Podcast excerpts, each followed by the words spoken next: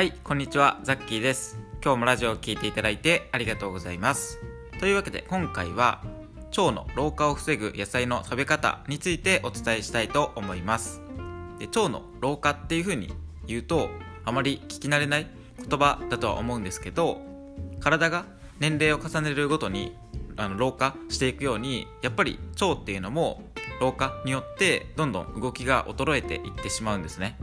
でその影響でやっぱり腸内環境っていうのも乱れやすくなってしまいますし便通っていうのもそれに伴って悪くなってしまう可能性があります、まあ、とは言ってもその腸の細胞の老化っていうのは、まあ、野菜とかあと果物なんですけどそういったのを食べる時にある一工夫をするだけで、まあ、ある程度防ぐこともできるんですね。なので、えー、今回は前半の方でその腸の老化を防ぐ野菜の食べ方で後半でまあ、そういった野菜の食べ方の注意点の順番でお伝えしていきたいと思います。というわけで最初のその食べ方についてなんですけど、えー、そもそもその腸が老化をするっていうのは、えー、別の言い方をすると腸が、まあ、錆びてしまうっていうふうにも言い換えることができるんですね。で腸が錆びるっていうとあんまりこうイメージできないと思うんですけど、まあ、本当にあの金属が錆びるみたいなのをイメージしていただくと分かりやすいかなと思っていて金属がこうまあ雨とかに濡れるとボロボロになってなんか色も変色してしまうことがあると思うんですけど、えー、まさにそれと同じように腸っていうのもまあ最初に言ったんですけどその年齢を重ねるごとに、えー、どんどん錆が進んでしまうんですね。でもちろんあの金属みたいにそのなんかボロボロになるわけじゃないのでなんかこうそんなにこう怖いことではないんですけど、まあ、ただその腸の老化っていうのは必ず進んでしまってでその、えー、老化やまあ錆の原因となるのが、え、活性酸素と呼ばれるものになります。で多分活性酸素っていうふうに言うとあのもしかしたら聞いたことがあるかもしれないんですけど、まあ、そういった、え、活性酸素っていう、まあ、なんか酸素こう人が生きていくために必要な酸素が、まあ、こう変化してしまうことによってそれが、体にとってちょっとそれが多すぎると害になってしまうっていうことなんですね。まあ、ただその活性酸素っていうのは、え、人が生きていてこう呼吸をしたりとかなんか動いたりとかそういう活動をする以上必ず体の中に発生してしまうものなのでそれを体から完全にこう消し去るっていうことはできません、まあ、なのでその活性酸素っていうのをあのしっかりとそのある程度まであの増えすぎないように、えー、それを除去してくれる作用があるものをしっかりと体の中で、まあ、作っていくというかそれを取り入れる必要があるんですね。でその、えー、除去してくれる作用のあるものが、えー、ファイトケミカルっていう成分になります。このファイトケミカルっていう成分も、えー、もしかしたらすで、にご存知かもしれないんですが、えその成分には抗酸化作用っていうふうに呼ばれるいわゆるその活性酸素あんまり増えすぎると良くないよっていう成分を除去してくれる作用があります。でその他にもこれは研究とかで分かっているんですけどえ腸の中の、ま、善玉菌を増やしてくれたりとかあと免疫機能を高めるとかあと腸の粘膜を保護するなどの作用も報告されています。じゃあそのまあすごくこう良さそうな良さそうなっていうかいいんですけどそのファイトケミカルはどうすれば取れるのかっていうところなんですけど、えー、大事なのがその野菜とか、まあ、果物もそうなんですけど、えー、皮ごとできるだけ使使うとか食べるっていうことになります。まあ、なのでそのキャベツだったりとか、まあ、玉ねぎとか何でもいいんですけどりんごとかキウイとか、まあ、そういった野菜とか果物のファイトケミカルっていうのは、まあ、皮とかあと種の中とかその皮の付近とかそういった実の中に結構入っているんですね、まあ、なのでその、まあ、せっかくその野菜とか果物とかを食べるんだったらやっぱりそのファイトケミカルっていう、まあ、体にとって有益な成分をできるだけ取り入れた方がいいと思うのでその皮ごと、えー、使ったりとかをできるといいかなというところです。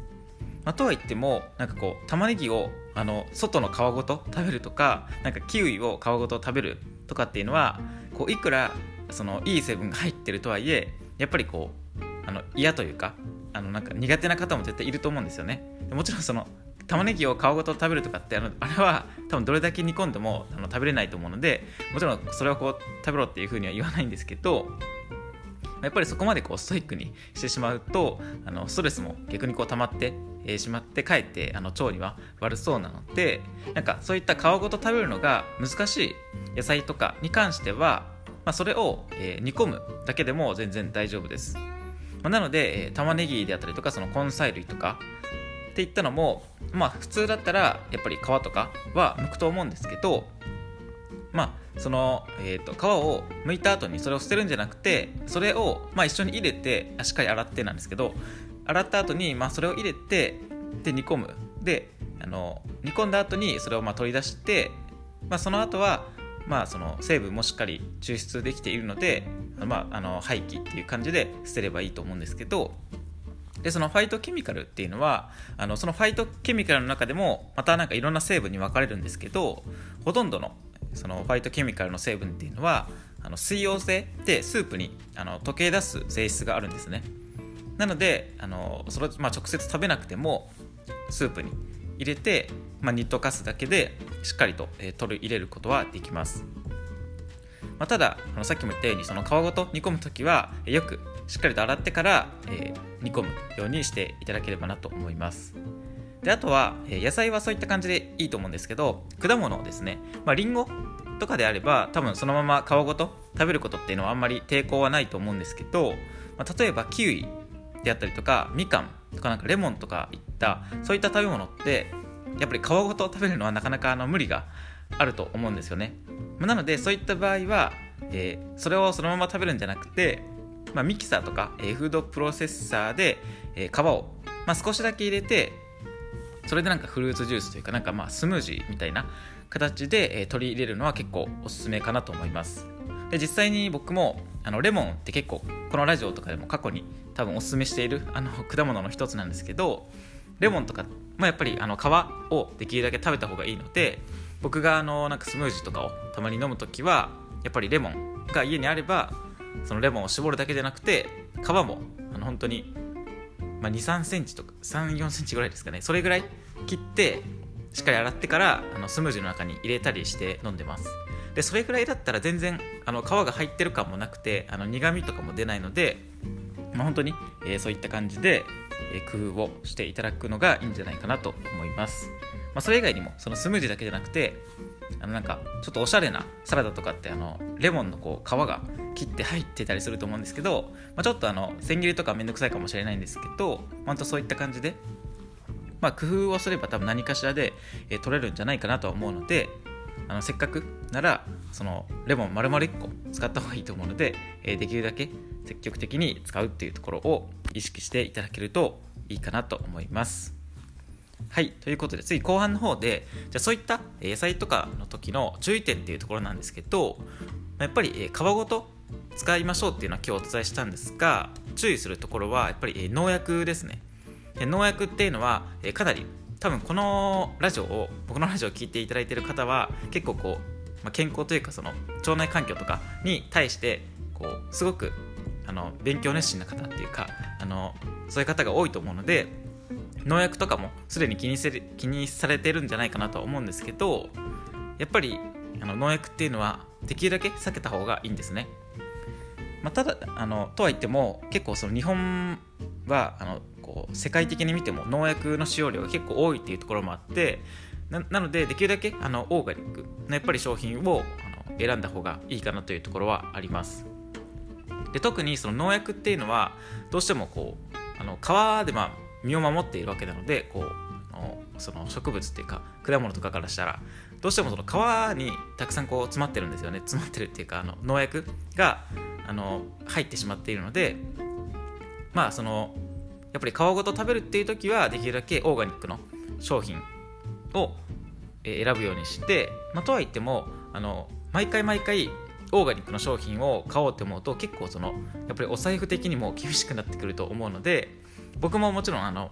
できるだけオーガニックを買うようにしてるんですけどそのまあ皮を剥いで食べるとかっていう時はほとんどあの農薬っていうのは皮に入っていて皮を剥いて食べる分にはそこまで気にすることもないんですね。なのであのまあ皮ごと使うぞっていう時はあのそのオーガニックできるだけ農薬とかは使われてませんっていうものを選んでまああの皮ごと使わないなっていう時はあのそこまでまあ気にせずにちょっとこうコスパ的なことを考慮して選ぶっていうのが、まあ、僕の中では一番いいんじゃないかなと思っています、まあ、何でもそうなんですけどやっぱりその、まあ、健康とあのお金のバランスみたいなところはあると思うので、まあ、そこはあのご自身の財布と相談をしながらもちろんあの全部オーガニックにできるよっていう場合はあのそそういう風にしていただくのが一番いいかなと思うんですけどなかなかねあのやっぱりオーガニックもこう値段がだんだんとあの上がってきていると思うので、はい、そこはあの自分のできる限りでっていうところで意識をしていただければなと思います。であとはえさらに欲を言えばなんですけどえ地元で採れた野菜とか果物がもし買えるのであればそういったものを選ばれた方がいいです。で野菜とか果物っていうのはこれも研究で分かってるんですけど栽培から、まあ、時間がやっぱり経つごとにどんどん栄養素っていうのが失われていくっていうことが分かっています、まあ、なのでその地元でやっぱり取れた野菜ならすぐにこう栽培から時間が経たずに手に入れることできると思うんですけどそれ以外だとやっぱりこう全国各地から運んできているわけなのでどうしてもこう時間がもう売られてる時点ですでに日が経ってしまっているっていう可能性も高いわけですね。なので、まあ、やっぱり新鮮な状態っていうのをできるだけ食べるためにその地元で採れた野菜とか果物がもし買える場合はえそういったところで買っていただくのがいいかなと思います。であとはえもしそのなんか地元で採れた野菜とか買えるっていう場合はそういったのをまあ一度に買っておいてあの一気に買った後にあの冷凍しておけば栄養素っていうのはあの保存そのまましておけるので、まあ、そういった冷凍とかも活用するのはいいんじゃないかなと思います。はいというわけで、えー、今回は結構あのもう11分も過ぎちゃって長くなってしまったんですけど、えー、最後まで聞いていただいてありがとうございました、えー、今日は多分全国的に雨の予報なのかなと思うんですけど結構ねやっぱり最近はこう気圧の変化とかもあの激しいなとは思うんですがあの気圧の変化はコントロールできないところなので、まあ、なんとかあのご自身でこうケアをしていただいてできるだけこう、まあ、元気に過ごすというかあのポジティブに、過ごせるように、していただければなと思います。はいというわけで、え今日も今日から今日からじゃない、今日も元気に、え腸を元気にしていきましょう。というわけで、えこれを聞いていただいている方が、え今以上に健康でそして笑顔で過ごせるような力になれればなと思っております。それではザッキーでした。バイバーイ。